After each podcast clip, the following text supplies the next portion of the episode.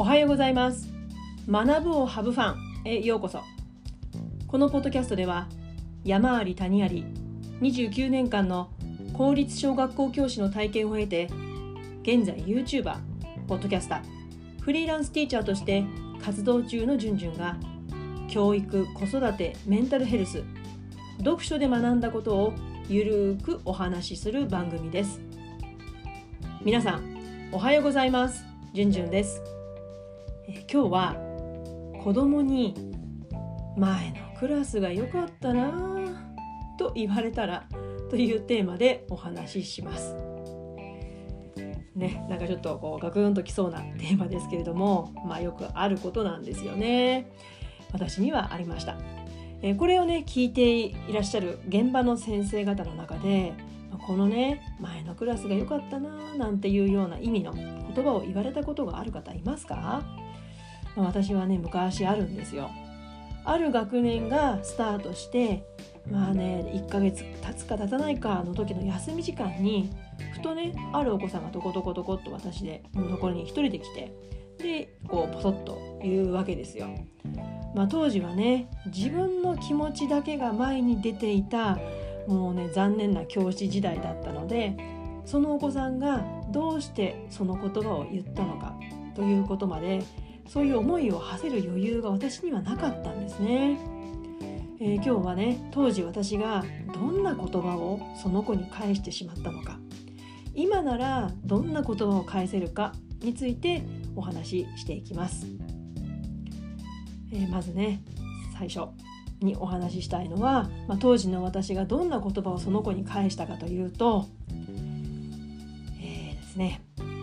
うーんじゃあ前のクラスに帰ればって言っていたんです。まあね例えるんならば、まあ、恋人同士でねどちらかが「あ前の人の方が良かったな」って言ったとするじゃないですか。そしたらカチンときますよね。うんじゃあ前の人に戻ればみたいなね。そんな感じですよ。まあそもそもああ前の人が良かったななんていうことを口にするのもいかがなものかと思うんですけれども、まあ、そんな風にこうポソッとこうね言ってしまった時にうんじゃあ前の人に戻ればなんてこう売り言葉に買い言葉でポンと言ってしまうような、まあ、そんな感じですよね。で当時の私が「うんじゃあ前のクラスに帰れば戻れば」みたいなことを言ってしまったかというとこうねもうその瞬間にあ私を受け入れてもらえない寂しさだったんですよね。あ私じゃ担任がダメなんだっていうなんかそんな自分本位な気持ちです。まあ今でこそ当時の気持ちを推測することができますけれども、まあ、当時は何とも言えないモヤモヤだけが心の中にあってもうね強気な態度でねもうなんかこう虚勢張るような感じで子供たちにそんな言葉を言ってしまった、まあ、そんな状態じゃなかなと思います。じゃあ今なら何て返すかっっていうとですね、うん、前のクラスが良かったなって言った子に対しては「へえそうなんだ」ってまず受け入れます。そしてどんなところが良かったの？ってその子にねその話題について関心を持っているよというメッセージを送りつつ尋ねると思います、まあ、もちろんね「へえそうなんだ」ってスルーしてもいいと思うんですよ。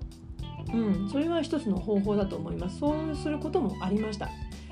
でも今ならもうちょっとこう掘っちゃうかなと思うんですね。でそれはねやっぱりその子のことを知りたいなって思うんです。つまりなんでその子がわざわざ教師のところへ来て前のクラスが良かったななんて伝えているかって、まあ、想像される答えは私は3つぐらいかな。一つはそもそも休み時間にそんなことをわざわざ教師のところに言いに来るってことはまだ心を打ち解けて話せる友達がその子にいないんですよね。そして、まあ、2つ目はそれだからなんですけども不安なんだと思うんですよ。前のクラスが慣れた。前のクラスに慣れていた。でもクラス替えがあってちょっとこうね同じクラスの子はいるんだけれどもまあそれほど気が許せる子ではないっていうようなね。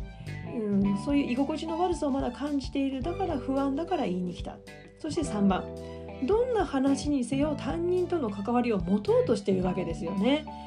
その子の気持ちの中にねまあいる子もあるかもしれないけどほとんどの子は別に担任を相手を嫌な気持ちにさせてやろうっていう気持ちなんてないと思うんですよ。自分本位ですよね。自分が寂しい。自分がなんか居心地悪いんだよっていう気持ちをその言葉で言ってるだけなんですよね前のクラスが良かったなっていう言葉で言ってるだけだと思うんです。うん、だからこの3つぐらいじゃないかなと思います。だとしたら言葉の裏側のメッセージを受け止めてあげて、ま、それをきっかけにその子との関わりを作るチャンスだと捉えることもできるんじゃないかなと今なら思います。まあ、自分に関心を持たれて嫌な気がしないのは大人もそうだけどね子供ならなおさらですよね。ましてクラスが変わって不安定な時期ならなおさらです。話し相手が欲しいわけですよね。皆さんならどんな言葉を続けてそのことの関わりを作っていきますか。ぜひね教えていただきたいなって思います。私の話はあくまでも一つの例なのでぜひね皆さんにもお話を伺いたいです。うん。でねこの話をこのポッドキャストをね聞いてくださってる方の中にはお子さんを持つ保護者の方もいらっしゃると思うんですよ。うん、ですのでクラス替えをした後にねお子さんが「ああ前のクラスが良かったな」っていう言葉をねお家でも口にすることってあると思うんですね。その時に、まあ、こんな風にしていただけると教室でのお子さんが少しでも居心地よくこう過ごすことができますよというお話をさせていただきたいと思います。結論はねそのお子さんによるっていうことが全てになってしまって、うん、それじゃ分かんないよって話なんだけれどもやっぱケースバイケースなんですよね。まあ、るお子さんには「まあ仲良しよかったな」ってボソッと言った時に「うーんそうなんだ」っておしまいにした方がいい場合もあるしでもあるお子さんにとっては「えー、そうなの？何かあったの?」って聞いてあげてもいいと思うんです。うん、こうかえって聞いてあげちゃうことでこう里心がつくというか余計記憶がこう上塗りされてしまうってこともあるのでさらっと流した方がいい場合もあるし何かあったの？ってこう聞いてあげてもいいこれも判断難しいですよね正解なんてないのでね。うんただやっちゃいけないなっていう NG 行為は私はあると思うんですよ。それはそうなんだそうだよね。今のクラスさこれがダメだよね。前のクラスの方が良かったね。っていうこの今のクラスを否定する言葉ですよね。前のクラスの方が良かった。じゃあ今これがダメだよね。っていうようなことはやっぱり NG 行為じゃないかなって思います。またねお子さんの今の不安定さをさらに増やす行動行為としては保護者の方も一緒になって不安になっちゃうことだと私は思うんです。まあ、不安になるのは仕方ないにしてもそれをねお子さんにこう察しさせられるようだとやっぱりお子さんももささらに不安が倍増されてしまうってことだと思います。まあ、新しい環境になれるのはね、このその期間って人によって様々じゃないですか。もう初日からもイエイっていけることをもう3学期になってやっとっていう子もいますよね。私はどちらかというとそういう後者のタイプだったんですけども、まあ、大切なのは今ですよ。今なのに過去を引きずって今に向き合えないっていうことはさらにね不安を生み出してしまうことにつながっていくと思います。ね。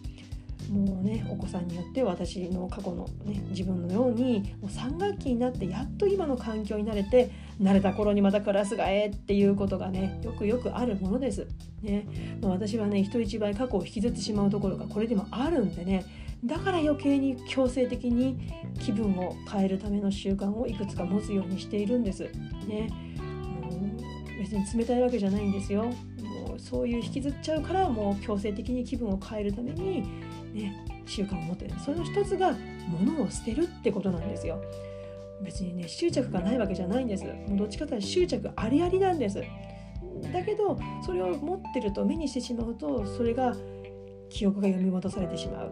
今に向き合えなくなってしまいそう。だから捨てるってことをしています、うん、ただ大人はねそういうことでね、そういったことで自分の感情をコントロールする術を持っていますけれども子供はなかなかそうはいきません、ね、目の前の子どもたちの気持ちを無理やり変えることなんてできませんけれども新しい今いる環境を作ることは子どもたちに直接関わっている大人しかできないんじゃないかなと思います。手助けしかできませんけどね。えー、今日は子供にね前のクラス良かったなと言われたらどうするかっていうテーマでお話をしました、えー、この音声コンテンツはポッドキャスト学ぶをハブファン YouTube チャンネルじゅんじゅんブログで配信しています、えー、チャンネル登録よろしくお願いします、えー、登録していただけると月水金曜日の週3回更新のお知らせが届きます。あの YouTube はあのベルのねマークがあると思う。そちらをタップしていただけるとあのメッセージが届きますので、えー、ベルの方の方をタップしていただけたらと思います。えー、ポッドキャストで聞いてくださってる方あのアンカーとかスポティファイとかそういったアプリで聞いてくださってる方は是非ねあのながら聞き、ね、YouTube もあの YouTube の音声コンテンツも別にこう動画は何も映ってはいないんですけども私のねサムネイルがこうボーンと映ってるだけなんですけどもこうね車や電車、えー、徒歩ランニングの通勤のお供などに使っていただけたらなと嬉しいです。えー、またねこの番組をお聞きいただいた感想や質問もお待ちしています、えー、YouTube のコメント欄、えー、Spotify で聞いてくださっている方は自己紹介欄にインスタとそれから Twitter の URL 貼ってありますので、え、お手数ですがフォローしていただいて DM を送っていただけると私の方にメッセージが届きます、え、それでは次回のポッドキャストまで Let's have fun! Bye!